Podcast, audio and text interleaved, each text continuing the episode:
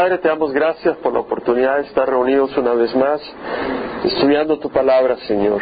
Te damos gracias que tú nos has traído y, Señor, rogamos que tú te muevas poderosamente, traigas con bien al resto de los hermanos, hermanas que se han de reunir con nosotros para adorarte, glorificar tu nombre, Señor.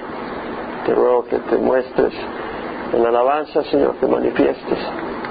Te rogamos que en el estudio de tu palabra, Señor, danos la actitud apropiada, Señor, para poder servirte, poder ministrar, Señor, poder ministrarte como hacían los discípulos en el tiempo de Pablo, Señor, que estaban en oración y ayuno ministrándote, Señor. Cuando tu Espíritu habló y apartó a Pablo y a Bernabé, Señor, que tú te muevas y hagas tu obra en medio de nosotros, Señor. Padre, es a ti, Señor, que venimos a honrarte y es tu palabra la que venimos a buscar. Y no hay otro nombre, Señor, dado a los hombres bajo el cielo, bajo el cual hemos de ser salvos. Y te damos gracias por ese nombre tan maravilloso. Y es en ese nombre que damos gracias. Amén. Se les bendiga, hermanos. Estamos en el Salmo 18. No pudimos terminarlo el miércoles pasado, nos quedamos en el versículo 29. Así que vamos a, continuar. Salmo 18.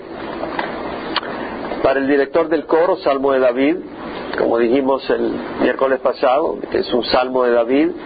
La Biblia lo menciona como siervo del Señor en esa introducción al Salmo. Eh, es un salmo dirigido al Señor, como toda palabra eh, que es, eh, dirige David en forma de salmo, está dirigiéndose a Dios. La palabra de este cántico, el día en que el Señor lo libró de la mano de todos sus enemigos y de la mano de Saúl. Sabemos que el Señor un día nos dará victoria completa de todo enemigo. El último enemigo de ser abolido será la muerte, dice Pablo en Primera Corintios. Y eh, en el versículo 30 continúa este salmo diciendo, en cuanto a Dios, su camino es perfecto, acrisolada es la palabra del Señor. Él es escudo a todos los que a Él se acogen. En cuanto a Dios, su camino es perfecto. En inglés, His way is perfect. O como dice la New American Standard Version, His way is blameless. Realmente, eh, cuando está hablando acá la palabra dice su camino, está hablando no necesariamente eh, un sendero de piedras o de asfalto, eh, pero se refiere a la manera de proceder de Dios. Su camino es perfecto, su manera de proceder, su actuar o dejar de actuar cuando Él no actúa, sino que espera, es perfecto. En sus acciones, sus decisiones, sus obras. La palabra en el hebreo es dehrek, que quiere decir camino, jornada, las maneras, los hábitos, o en sentido figurativo, el curso de la vida o el carácter moral de alguien y realmente eh, el camino de una persona fluye de su carácter. Las decisiones que toma fluye muchas veces de su carácter, principalmente. Ah, en mis días, allá por los años 70, había una canción, creo que era de Alberto Cortés, que decía, caminante se hace camino al andar. ¿Alguien se acuerda de esa canción o la ha oído? de los años 70. ¿Era Alberto Cortés? ¿Quién? Joan Manuel Serrat. Ah, exacto. Sabía que uno de ellos era. Eh, tremenda, tremenda eh, expresión en el sentido de que se hace camino no con el pico y la pala, sino que con tus obras tú vas estableciendo tu camino, las decisiones que tú vas tomando, los pasos eh, que vas haciendo en tu vida, hacia dónde trabajas, eh, la persona que tomas como un cónyuge, el lugar a donde vives, la casa que compras, la ropa que vistes, todo eso muestra eh, tu manera y va estableciendo un camino muy peculiar.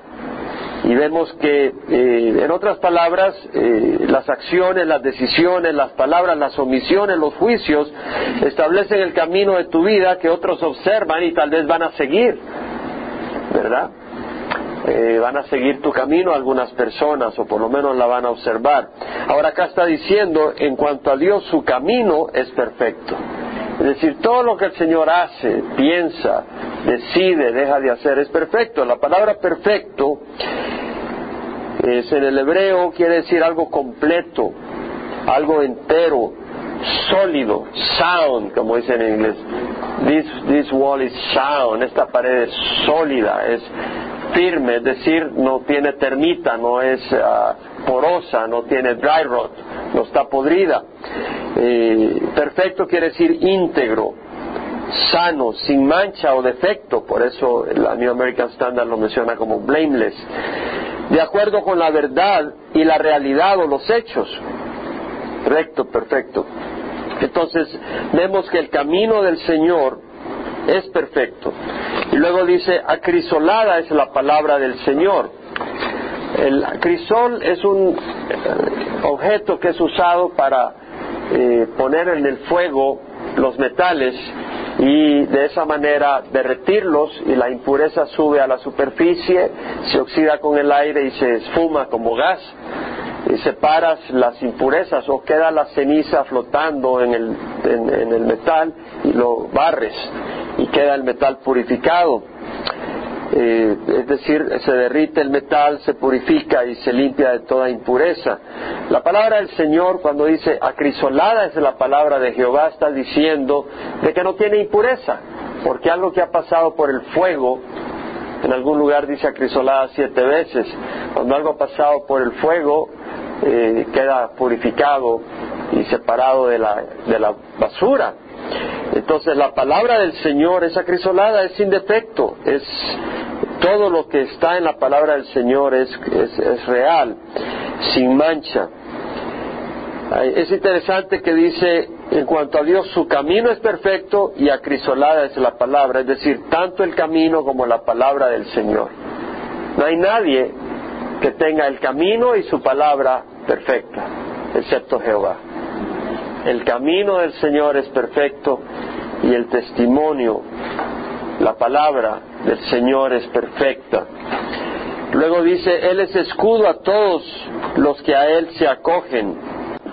Hablando de la palabra del Señor y del camino que es perfecto, quisiera sin embargo mencionar en Filipenses 4.8, donde dice, por lo, lo demás hermanos, todo lo que es verdadero, todo lo digno, todo lo justo, todo lo puro, todo lo amable, todo lo honrable, si hay alguna virtud o algo que merece elogio, en esto meditar. Todo lo que es verdadero, si hay algo que es verdadero 100% es el camino del Señor. ¿Y cómo conocemos el camino del Señor? En la Escritura. En la Escritura vemos las andadas del Señor, como dice Miqueas, aquel cuyos orígenes son desde tiempos antiguos, desde los días de la eternidad. La palabra cuyos orígenes se puede leer también como cuyas andadas, cuyas salidas son desde tiempos antiguos, desde los días de la eternidad. Entonces las andadas del Señor, eh, si las vemos, van a ser verdaderas. Además, todo lo que el Señor es y hace es digno, es justo, es puro, es amable, es honrable, si hay alguna virtud, su palabra. Por eso debemos de meditar en la palabra del Señor, que es lo que dice el Salmo 1, cuán bienaventurado es el hombre que no anda en el consejo de los impíos, ni se detiene en el camino de los pecadores, ni se siente en la silla de los escarnecedores, sino que en la ley de Jehová está su deleite y en su ley medita de día y de noche. Entonces nosotros hacemos bien en meditar en estas cosas, porque es justo, es digno, es puro, es perfecto. Ahora, dice, Él es escudo a todos los que a Él se, acogen. Algo otras versiones en inglés dice a todos los que trust in Him. La King James, New King James, todos los que confían en Él. Otra traducción, la New Living Translation, dice, those who look to Him, todos aquellos que ponen su mirada en Él esperando quiere decir poner su mirada en él, pero como, como cuando un perrito viene a donde, donde su amo y pone su mirada esperando que le dé de comer, ¿verdad? O those who take refuge in him, muchas versiones dicen así, todos los que buscan, todos los que toman refugio en él. Es como cuando viene un perro ladrando y viene un niño y sale corriendo a los brazos de su papá para que lo levante. Eso es encontrar refugio en él. Entonces, él es escudo a todos entendamos a todos los que a Él se acogen. Nos vamos a acoger en el Señor, Una vez más, no es en ninguna organización, es en el Señor que nos debemos de acoger. Confiar que Él nos protegerá, que Él nos rescatará, que Él moverá personas y circunstancias y situaciones para satisfacer nuestras necesidades y protegernos de enemigos más fuertes que nosotros. Es eso hallar refugio en Él. Que en la oscuridad y en la neblina Él nos mostrará el camino que debemos de seguir. Eso es hallar refugio en Él, en la oscuridad. Eh, Dios es un escudo contra los dardos encendidos del enemigo, un refugio en la tormenta, un árbol de sombra ante un sol quemador, una brisa refrescante, un oasis en el desierto, un barco en el mar, una roca en el pantano. Por eso dice, Él es escudo a todos los que a Él se acogen. Pues ¿quién es Dios fuera de Jehová? ¿Y quién es roca sino solo nuestro Dios? ¿Quién es Dios fuera de Jehová? Solo Dios salva. Cuando Él salva nadie puede estropearlo. Es decir, no es aquello de que tú estás en medio mar, embravecido, y, te tiran la soga y se rompe la soga. Dios no es así, si te tira una soga, la, soga del Señor nunca se va a romper. O cuando estás eh, y te suben por un helicóptero y se rompe, o el que está agarrando la soga en el helicóptero la deja ir por accidente. No es así el Señor. Cuando Él decide rescatarte, Él te rescata. Nadie puede impedirlo, aunque venga una batería de soldados con armas y todo. Cuando, si el Señor te decide levantarte, de una crisis, no hay nada ni nadie que pueda impedirlo. Y eso sabemos, el Señor es así. Vi un artículo, no lo leí en el internet, de una tortuga que pasó, creo que se escapó de una, iba pasando una parade, ¿cómo se dice? ¿Cómo? Desfile. Un desfile de carros y de todo, y la tortuguita se pasó y no la aplastaron. ¿verdad? Es milagro, porque con tantos carros queda aplastada. Pero cuando el Señor está contigo, eh, nadie te puede tocar. Y esa es la promesa del Señor. Dios es el único que salva. Ahora, cuando Él destruye, nadie puede impedirlo tampoco. Cuando el Señor decide traer juicio, nadie puede impedirlo. Y nosotros estamos del lado de la gracia del Señor, no del lado del juicio del Señor si es que permanecemos con Él, ¿verdad? Porque el que dice que le conoce pero camina en la oscuridad, miente, ¿verdad? Pero si estamos caminando en la luz como Él es luz, eh, tenemos comunión unos con otros y la sangre de su Hijo Jesucristo nos limpia de todo pecado. Ahora, tenemos que entender que nuestro Dios, cuando dice quién es Dios fuera del Señor, está diciendo quién es roca si no solo nuestro Dios, es decir, quién salva como Él. Ahora, en Romanos 10 hemos leído muchas veces lo que dice la palabra, que dice la palabra está cerca, en tu boca y en tu corazón, la palabra de fe que predicamos que si confiesas con tu boca a Jesús por Señor y crees en tu corazón que Dios lo resucitó de la muerte, serás salvo. Ahora, ponga atención en esto, lo has oído muchas veces, pero óyelo una vez más.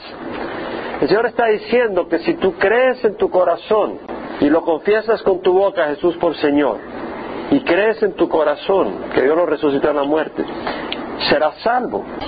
Te hago una pregunta, porque cuando tú crees, con el corazón eres justificado porque crees con el corazón para justicia y con la boca confiesas para salvación.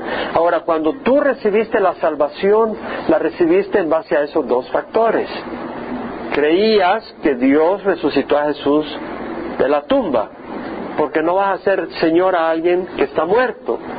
Y segundo, fuiste considerado justo por haber creído al considerar ser, fuiste considerado justo y al proclamar a Jesús por Señor fuiste salvo. Al proclamarlo con tus labios. Y ahora que eres salvo del pecado y de la condenación eterna, se aplica lo mismo para toda salvación que necesites en este momento. ¿Sí me explico? Es decir, ¿eres justo o no? Si has creído en tu corazón, eres justo. Porque con la fe en tu corazón es para justicia. Entonces, eres declarado justo al creer en tu corazón en Jesús, aún hoy mismo. porque la justicia es por fe y para fe, como dice Romanos, eh, que el Evangelio es poderoso. Entonces vemos de que cuando tú crees eres declarado justo, aún hoy mismo eres declarado justo. Y si tú proclamas a Jesús y lo clamas como Señor, vas a ser salvo. Porque todo el que cree en Él no será avergonzado, dice la palabra del Señor. Entonces, la pregunta es, ¿es Jesús tu Señor en la circunstancia que estás pasando ahora? Esa es la pregunta. Si Jesús es tu Señor y si tú crees y si tú lo, lo vuelves a confesar como Señor, y tú crees en tu corazón que Dios lo resucitó de la muerte, Dios te va a salvar de esta circunstancia. Porque eso le dice la palabra en Romanos 10. Si confiesas con tu boca a Jesús por Señor y crees en tu corazón que Dios lo resucitó de la muerte, serás salvo. Siempre lo hemos aplicado para nuestra salvación, pero salvación del pecado. Pero acá no dice salvación del pecado únicamente, es un término general, es un término amplio serás salvo. Porque con el corazón se cree para justicia. Al creer en tu corazón Dios te declara justo. Y con tu boca dices, Señor, sálvame. Tú eres mi Señor, sálvame. El Señor te salva. Todo el que cree en Él no será avergonzado porque no hay distinción entre judío y griego, pues el Señor es Señor de todos, abundando en riquezas para todos los que le invocan, porque todo el que invoca el nombre del Señor será salvo. Entonces recordemos que cuando eh, David dice, ¿quién es roca si no solo nuestro Dios? Está hablando de esa roca que no solo es roca para salvarlo a uno del pecado, sino roca para salvarlo a uno de toda circunstancia y toda necesidad. En Romanos 8:32 dice, el que no eximió ni a su propio Hijo, sino que lo entregó por todos nosotros, ¿cómo no nos concederá junto con Él todas las cosas? Todas las cosas, no dice solo la salvación. El que no eximió a su propio Hijo, sino que lo entregó por todos nosotros, ¿cómo no nos concederá junto con Él todas las cosas? Y en Mateo que dice, busca primero su reino y su justicia, y todas estas cosas os serán dadas por añadidura. En Romanos 8, 35, 37 dice, ¿quién nos separará del amor de Cristo? Tribulación, angustia, persecución, hambre, desnudez, peligro o la muerte, tal como está escrito en todas estas cosas. Bueno, tal como está escrito, por causa tuya somos puestos a muerte todo el tiempo, somos considerados como ovejas al matadero. Pero en todas estas cosas somos más que vencedores por medio de aquel que nos amó. Dios nos ama. Esa es una realidad. No tengo que sentirlo en mi palma de la mano, no tengo que sentirlo en los pies, tengo simplemente que aceptar el testimonio del Espíritu Santo. ¿Por qué vamos a rechazar el testimonio del Espíritu Santo? ¿Por qué vamos a declarar al Espíritu Santo mentiroso? Debemos de abrazar estas verdades, porque son verdad. Y refugiarnos en el Señor. ¿Quién es roca si no solo nuestro Dios? El Dios que me ciñe de poder y ha hecho perfecto mi camino. La palabra ceñir es como cuando alguien se ciñe con un cinto o un cinturón.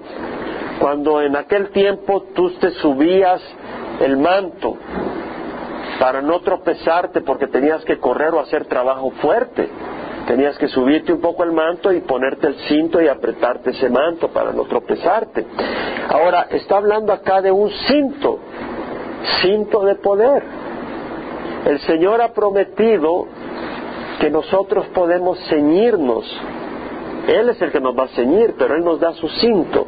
Él es el que nos va a ceñir de poder. Es como que venga el Señor y diga, te voy a poner, eh, bueno, yo no sé, en los muñequitos, ¿verdad? Está Superman que con su capa sale ahí todo poderoso, ¿no? y creo que la kriptonita si la, se le acerca y se debilita, ¿no? Pero mm, me imagino que es como que si te diga, mira, ponte este cinto y vas a tener poder. y acá está diciendo, el Dios que me ciñe de poder, ¿será distinto? Yo no creo que sea distinto. Cuando dice el Dios que me ciñe de poder, es decir, es el Dios que dice, mira, te voy a poner este cinto de poder. ¿No es eso lo que está diciendo? Les pregunto. ¿O es algo simplemente para filosofar? ¿O es algo para meditar así como que es cositas del aire? Es realidad. Y si nosotros con una mente de niño cuando estamos de niños entendemos esto, que si te pones un cincho ya tienes poder, eso es lo que nos está diciendo el Señor. El Señor que me ciñe de poder y ha hecho perfecto mi camino.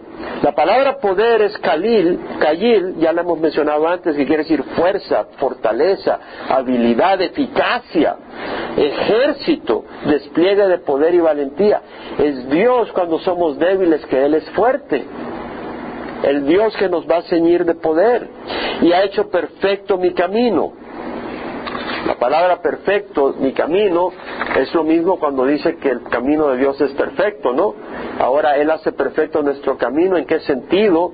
Que eh, si en vez de nosotros caminar en nuestra astucia y nuestro intelecto, nos refugiamos en Dios y buscamos su palabra, y seguimos su espíritu y hacemos su voluntad y dejamos que Él vaya trazando nuestro camino, ese camino es perfecto porque viene de la mano de Dios.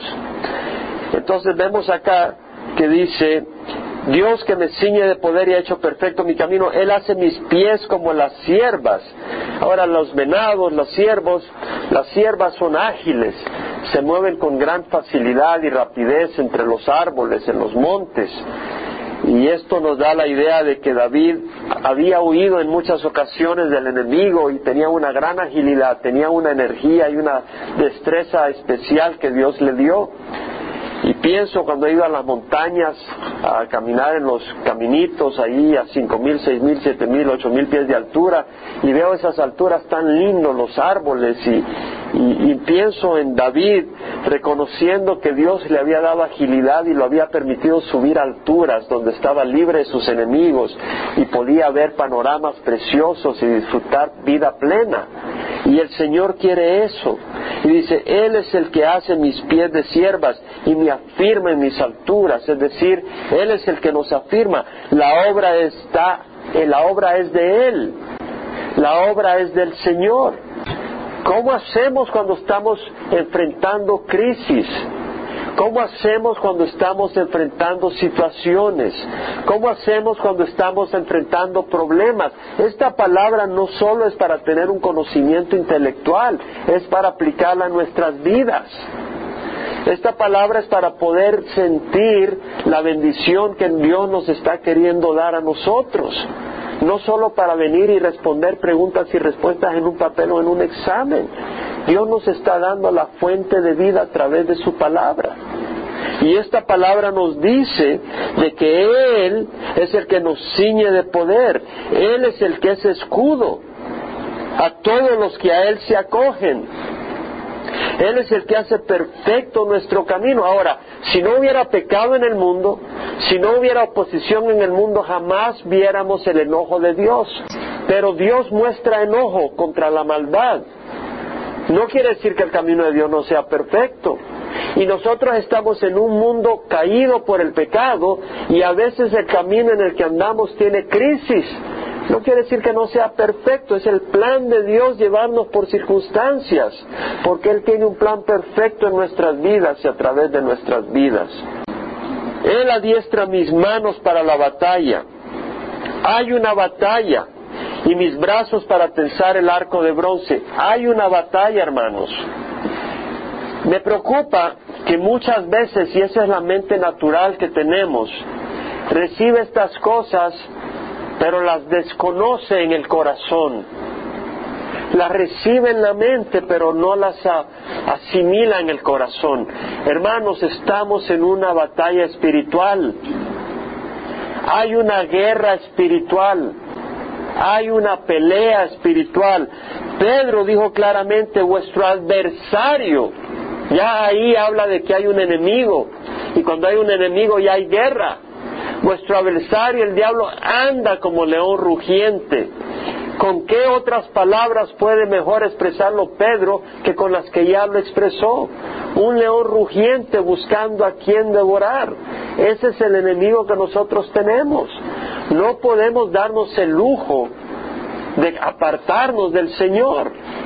no podemos darnos el lujo de quitar la mirada del Señor. Tenemos que tener los ojos en Cristo. En ningún momento las podemos quitar del Señor. Y en ningún momento nos podemos dar el lujo de caminar en la carne. Cuando sentimos el impulso de caminar en la carne, cuando empezamos a caminar en la carne es el momento de parar y buscar al Señor. Y cuando estamos hablando, hermano, nosotros estamos en una batalla.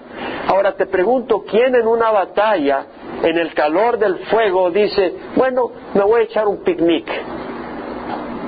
Voy a hacer unos sandwichitos, vamos a llevar la sombría contra el sol y nos vamos a poner los, los calzonetas y nos vamos a dar una bañadita en el, en el agua. ¿Quién hace eso en medio de la batalla? Nadie hace eso. Y nosotros tenemos que entender que estamos en una batalla. Y si tú te, y si tú te encuentras eh, desanimado, porque vienen los desánimos, si tú te, te encuentras afligido, recuerda que esa es la estrategia de Satanás para destruirte, para paralizarte, para impedir que tú puedas triunfar, para impedir que ganes campo del enemigo. Entonces tenemos que tener la mente clara, ser renovados mentalmente. En 1 Timoteo 1 al 18, Pablo, en no otros términos, declara claramente a Timoteo que es una batalla. En 1 Timoteo 1, 18 dice, esta comisión te confío, hijo Timoteo conforme a las profecías que antes se hicieron en cuanto a ti, a fin de que por ellas pelees la buena batalla que tenemos que pelear. Y Pablo le dice a Timoteo, a fin de que por ella pelees la buena batalla. Ahora, si tú vas a la guerra con un enemigo formidable que tiene metralletas y tiene rockets, cohetes y todo, y tú vienes con un palito de aluminio para pelear.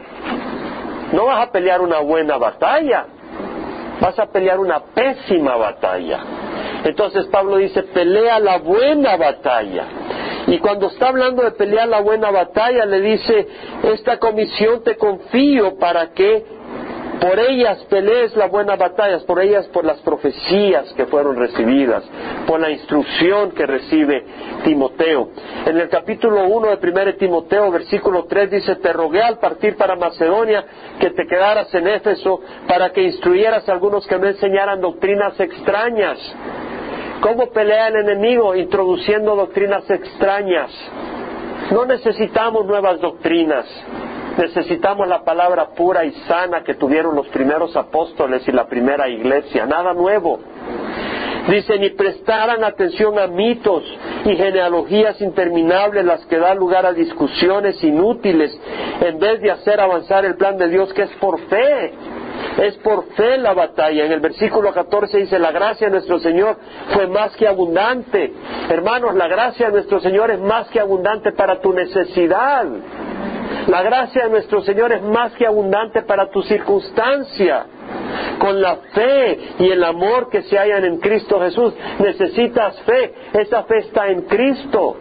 Necesitas amor. Ese amor está en Cristo. Te sientes débil, te sientes abandonado, te sientes solitario en tu lucha. Hay amor en Cristo. Hay consuelo en Cristo Jesús. Hay consuelo en el Señor. En 1 Timoteo 6, versículo 11, Pablo le dice a Timoteo, pero tú hombre de Dios, huye de estas cosas. En la batalla hay que huir de ciertas cosas.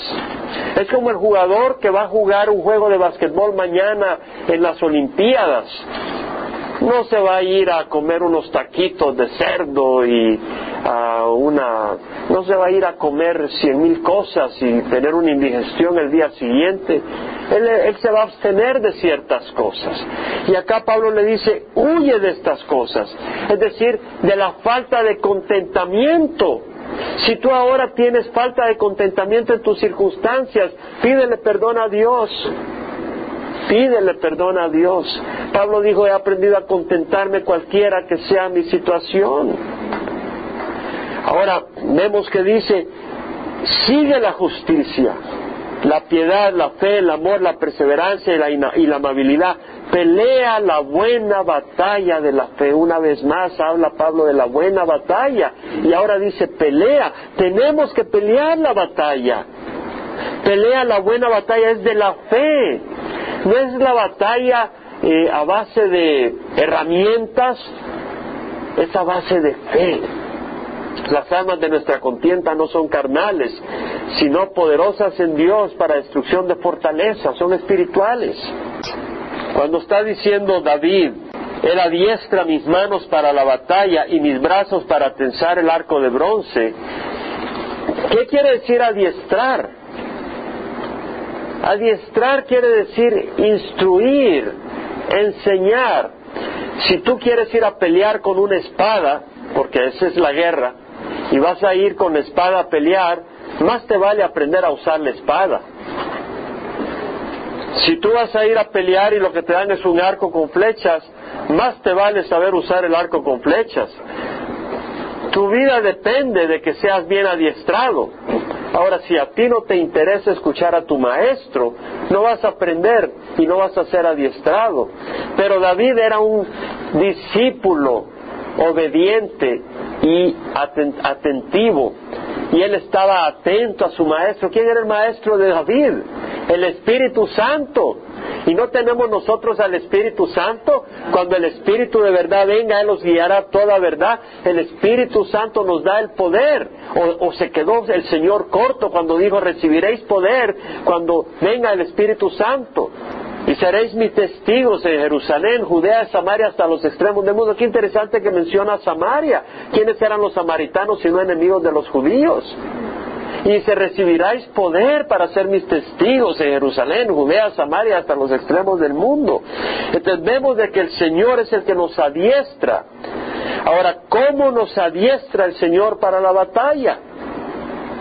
Porque aquí está hablando más que de arco de bronce, aquí está hablando más que de las manos para la batalla.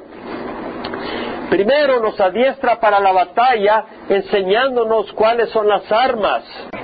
Es decir, viene el gran maestro y te dice, para la batalla necesitas estas armas.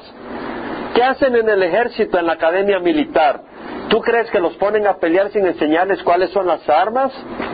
Les enseñan las armas, les explican cómo funcionan les explican para qué sirve cada una de esas armas. Y el Señor nos ha instruido cuáles son las armas de nuestra batalla. Y si tú no aplicas y no pones atención, no vas a poder pelear la batalla. Necesitas conocer cuáles son las armas. Una vez más, en 2 Corintios 10, 3 al 4, Pablo dice, aunque andamos en la carne, no luchamos según la carne, porque las armas de nuestra contienda no son carnales, sino poderosas en Dios para la destrucción de fortalezas. Dios nos ha dado armas para destruir el ataque del enemigo. Y esas armas nos las ha dado Dios. ¿Cuáles son las armas? En Efesios 10, Efesios 6, no existe Efesios 10, Efesios 6, Pablo dice, fortaleceos en el Señor y en el poder de su fuerza. Si tú no te estás fortaleciendo en el Señor, no vas a resistir. Hermanos, por eso hay muchos débiles en la iglesia. Perdóneme que lo diga. Yo entiendo que seamos débiles, somos débiles, pero no debemos de caminar débiles, debemos el poder de Dios. Pablo era débil, pero caminó con poder. Y Dios nos llama a caminar con poder. Dice, fortaleceos en el Señor y en el poder de su fuerza. Revestíos con toda la armadura de Dios para que podáis estar firmes contra las insidias del diablo. Porque nuestra lucha no es contra sangre y carne. Una vez más, lucha. Y puedo agarrar versículo tras versículo en la escritura que estamos en una lucha. Nuestra lucha no es, ahora la lucha no es nuestro cónyuge, la lucha no es nuestro jefe, sino el demonio que trata de usarlo como títeres, como instrumentos contra nosotros. Nuestra lucha no es contra carne y sangre, sino contra principados, contra potestades, contra los poderes de este mundo de tinieblas, contra las huestes espirituales de maldad en las regiones celestes.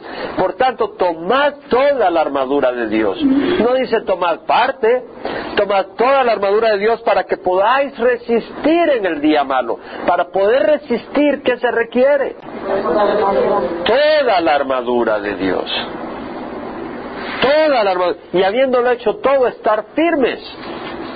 Hermanos, hay un día que es el día malo. Cada vez se ponen peor las cosas. La palabra del Señor nos habla claramente la resistencia que vamos a tener. Y en la medida que se acerca el día que viene nuestro Señor Jesucristo, Satanás y sus huestes están enfurecidas peleando. Cada día se ponen peor las cosas. Cada día va a ser más difícil. Hay una batalla. Tenemos que resistir. Necesitamos todo lo que Dios nos ha dado para resistir.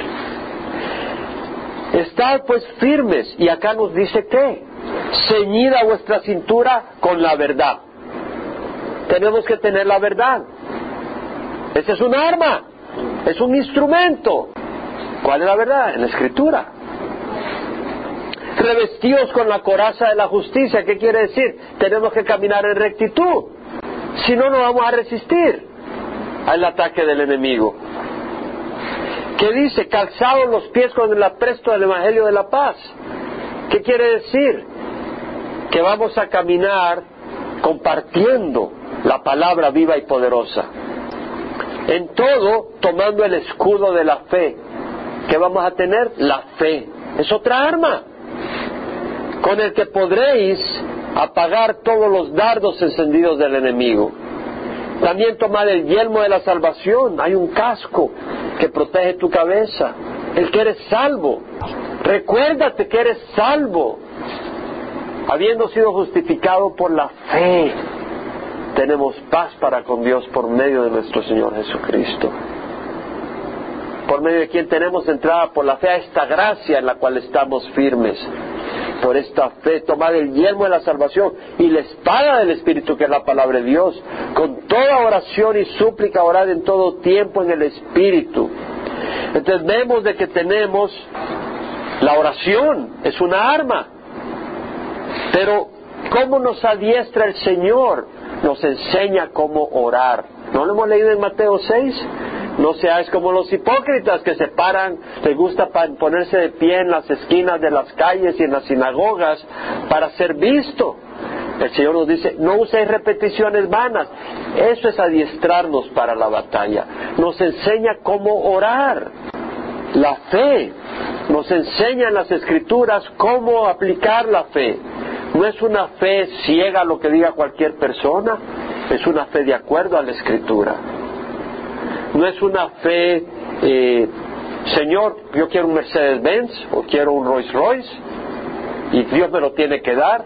Esa no es la fe de la que nos habla la Escritura, sino la fe para buscar la gloria del Señor y buscar el reino de los cielos. La verdad, pero el Señor nos dice hablar la verdad en amor. La proclamación de la palabra, pero el Señor nos dice cómo estudiar la palabra del Señor. Eso es adiestrarnos. La palabra de Dios es una espada. Pero tú puedes usar esa espada mal para cortar la cabeza, como hemos dicho en alguna ocasión, en vez de usarla para traer vida. Entonces, segundo de Pedro 1, 20 al 21 dice, ante todo saber que ninguna profecía en la Escritura es asunto de interpretación personal, porque ninguna profecía fue dada jamás por acto de voluntad humana, sino que hombres inspirados por el Espíritu Santo hablaron de parte de Dios. Entonces vemos que la palabra de Dios no es cuestión de que cada quien interpreta a su manera. Y vemos que en 2 Timoteo 4, 1 al 7, Pablo nos habla de los últimos días y dice, te encargo solemnemente la presencia de Dios y de Cristo Jesús que ha de juzgar a los vivos y a los muertos por su manifestación y su reino. Predica la palabra, insiste a tiempo y fuera de tiempo. Es decir, ¿qué vas a hacer con la palabra? Vas a predicarla, vas a insistir, a tiempo y fuera de tiempo. Vas a redarguir. Hay tiempo para redarguir y decir, no es así. Aquí dice la palabra. Hay tiempo para redarguir. Hay algunas iglesias donde no se redarguye, porque no se quiere ofender a nadie. Y la gente no lleva ni Biblias para hacerte sentir muy cómodo, para hacerte sentir un ambiente social. Bueno, esa es la opinión de ellos. Pero en esta iglesia vamos a usar una Biblia. y se va a redarguir y se va a reprender y se va a, se va a exhortar con paciencia e instrucción. Porque eso fue lo que nos dijo el Señor hiciéramos. Porque vendrá tiempo cuando no soportarán la sana doctrina. En 2 Timoteo 1, 13, Pablo dice, retén la norma de las palabras sanas que has oído. Es decir, la enseñanza sana. ¿Qué, otras armas tenemos? La comunión de hermanos. Vaya a Hebreos 10.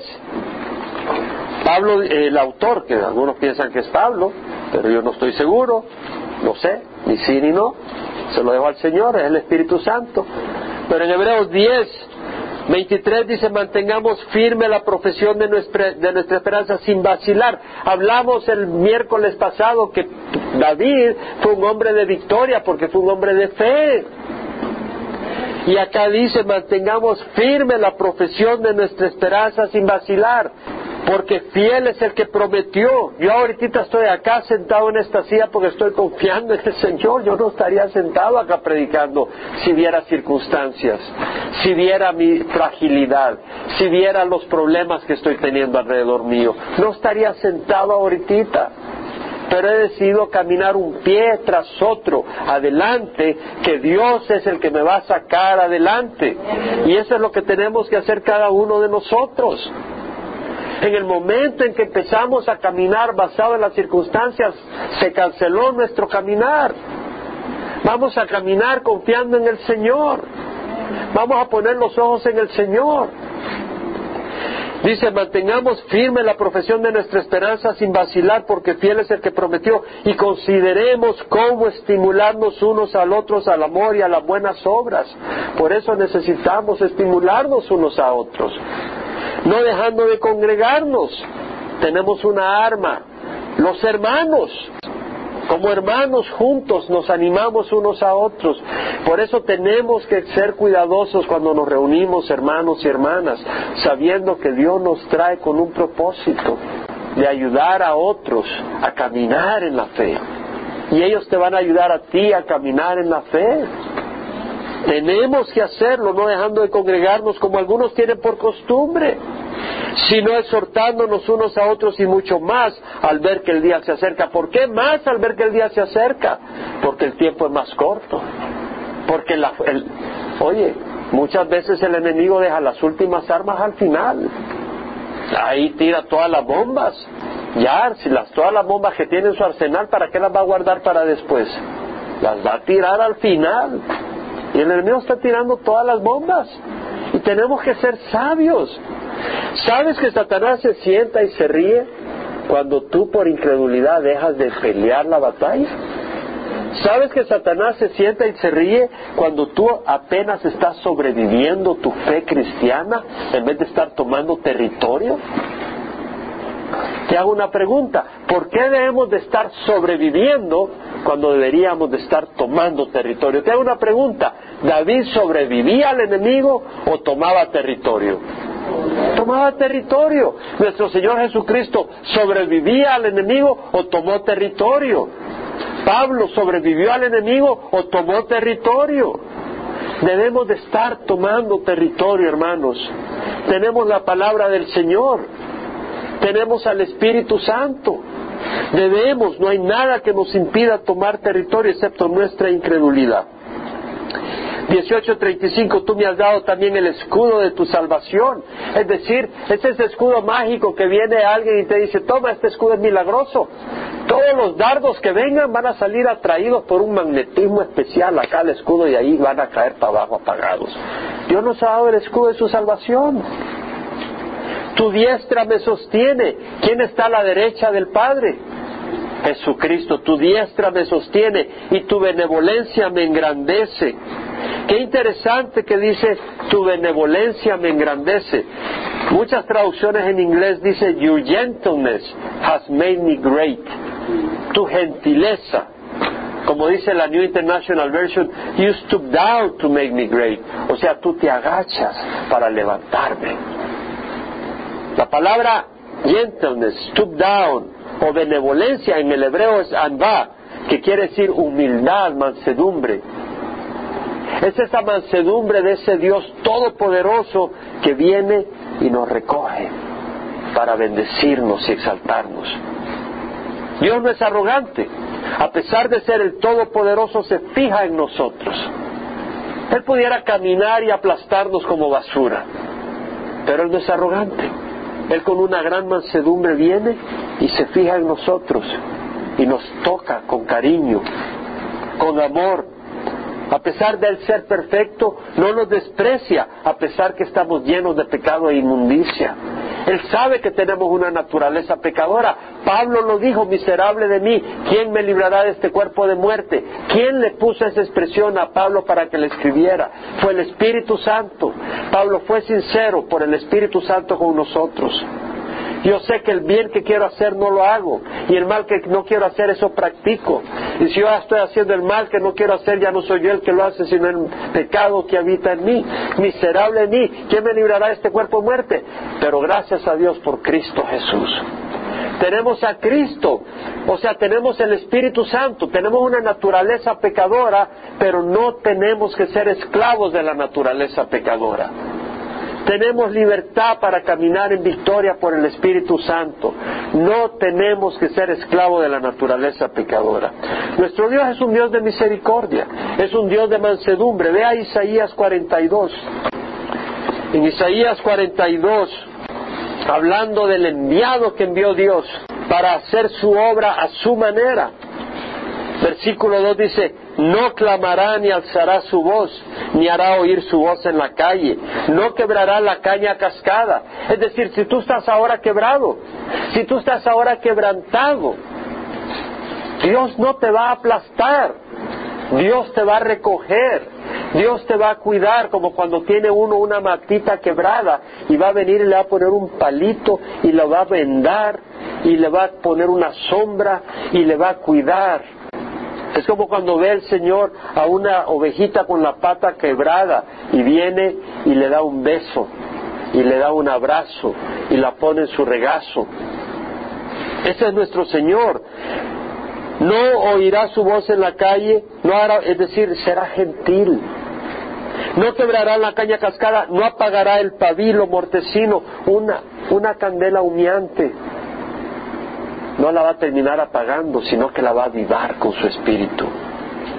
Y tú tal vez ahora eres una candela humeante, eres una caña cascada y el Señor ha prometido bendecirte si tú estás en sus manos, si tú te dejas abrazar por Él.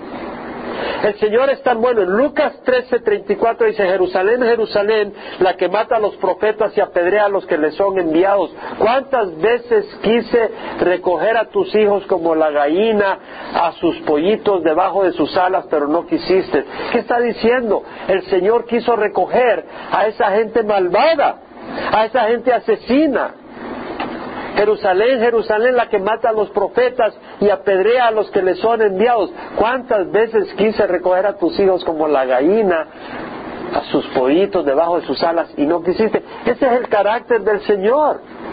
El problema de, de la gente es que no quería ser recogida por Jesús. Pero si tú quieres ser recogido por Jesús, todo el que invoque el nombre del Señor será salvo. Esa es la promesa del Señor. En Salmo 18, versículo 36 dice, ensanchas mis pasos debajo de mí y mis pies no han resbalado.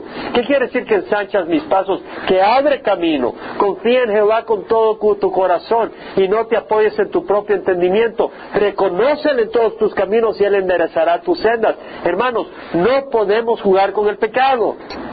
Jotam se hizo poderoso porque ordenó su camino delante del Señor. No podemos jugar con el pecado. No podemos tener la televisión encendida con cosas que no nos nutren. No podemos visitar amistades que no nos ayudan.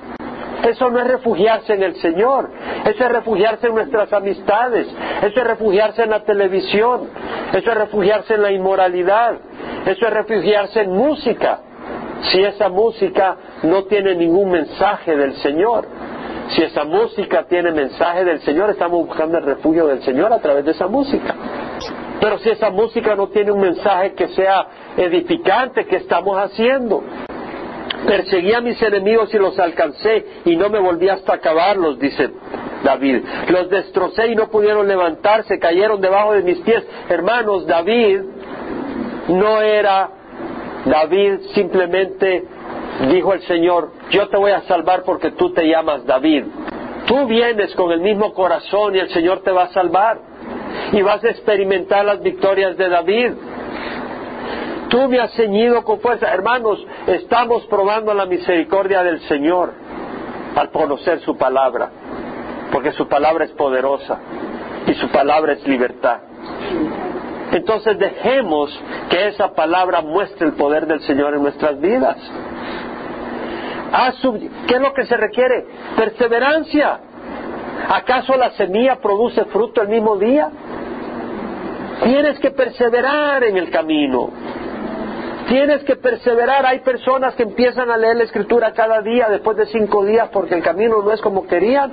Dicen, no produce fruto, ¿de qué sirve? No lo dices con tus labios, pero lo crees en tu corazón. Dice, voy a ir a la iglesia, a empezar a ir los miércoles y el viernes a la oración y esto. Y lo haces por tres semanas. Pero ya no viste fruto y ya te rajas. Eso no es fe. Esa es infidelidad. Esa es falta de fe. Fe es perseverar, truene, llueve, llueve o relampaguee. Fe es un compromiso con la palabra de Dios. Fe es decir, Dios es fiel y yo voy a caminar aunque así sea y sea lo último que haga. Tú me has ceñido con fuerza para la batalla, has subyugado debajo de mí a los que contra mí se levantaron, también has hecho que mis enemigos me vuelvan las espaldas y destruí a los que me odiaban. Dios ha prometido victoria. ¿Cuál es tu enemigo? Dios te va a dar victoria. Nuestro enemigo es Satanás. Dios nos va a dar victoria. Clamaron, mas no hubo quien los salvara. Aún al Señor clamaron, mas no le respondió. Hay personas que son enemigas del Señor, aunque vayan a la iglesia, pero están actuando enemistadamente contra el Señor. Y vemos acá de que esos cuando claman Dios no les va a responder. Porque si tú abrigas contra Dios, Dios no te va a responder. Entonces los desmenucé como polvo delante del viento, los arrojé como lodo de la calle. Dice Isaías, ninguna arma forjada contra ti prosperará y condenarás toda lengua que se hace contra ti en juicio. Esa es la herencia de los siervos del Señor y mi justificación viene de mí, declara el Señor. ¿Cuál es la herencia de los siervos del Señor? Ninguna arma forjada contra ti prosperará. Y si tú estás contra algún siervo del Señor, ten cuidado porque no vas a prosperar. Eres una arma contra un siervo del Señor y no vas a prosperar. Los desmenucé como polvo delante del viento, los arrojé como lodo de las calles. Saúl, Saúl no prosperó contra David. Tú me has librado de las convientas del pueblo. Me has puesto por cabeza de las naciones. Pueblo que yo no conocía me sirve. Vemos cómo Dios levantó a David. Al oírme me obedecen, los extranjeros me fijen obediencia, es decir, los extranjeros no se sometían a David con alegría, pero no tenían más que decir, te obedecemos, rey David, a la fuerza, porque sabían quién era David. Los extranjeros desfallecen y salen temblando en sus fortalezas. El Señor vive. ¿Ustedes creen que el Señor dejó de vivir en el Salmo 18? El Señor sigue viviendo. El Señor vive, bendita sea mi roca y ensalzado sea el Dios de mi salvación. El Dios que por mí ejecuta venganza y subyuga pueblos debajo de mí. El que me libra de mis enemigos. Ciertamente tú me exaltas sobre los que se levantan contra mí. Me rescatas del hombre violento. Por tanto, te alabaré, oh Señor, entre las naciones y cantaré alabanzas a tu nombre. Grandes victorias da él a su rey y muestra misericordia a su ungido, a David y a su descendencia para siempre. Un momento. El Señor está diciendo que Él muestra grandes victorias y misericordia no solo a David, sino a su descendencia. ¿No somos hermanos de Jesucristo? Nos ha predestinado para conformarnos a la imagen de su Hijo para que Él sea el, el primero entre muchos hermanos. Somos hermanos de Jesús, descendientes de Abraham por la fe. Entonces sus promesas son sí para nosotros. Como dice la palabra, todas las promesas son sí en Cristo Jesús. Vamos a cerrar en oración. Padre, en estos días donde hay mucha angustia, mucha preocupación, mucha desesperación, mucha necesidad, mucha aflicción. Ese es el tiempo para agarrar los ojos y levantarlos al cielo y poner los ojos en ti, Señor. Señor, tú nos has dado armas, nos has dado tu palabra, nos has dado la oración, nos has dado el ayuno, nos has dado la, la familia de hermanos y hermanas, nos has dado el amor de unos para otros. Señor, nos has dado la verdad, nos has dado la fe, nos has dado promesas, como esas profecías que recibió Timoteo y que Pablo le dijo que para con ellas pelear a la batalla de la fe, nosotros tenemos promesas que tú nos has dado para pelear la batalla de la fe, Señor. Y Señor, es tiempo que nosotros en vez de retroceder, o en vez de apenas arrastrarnos en el suelo como muriéndonos, tomemos el terreno que el enemigo ha tomado, Señor, y caminemos con fortaleza. Padre, yo te ruego que nos ayudes y te damos gracias por tu palabra.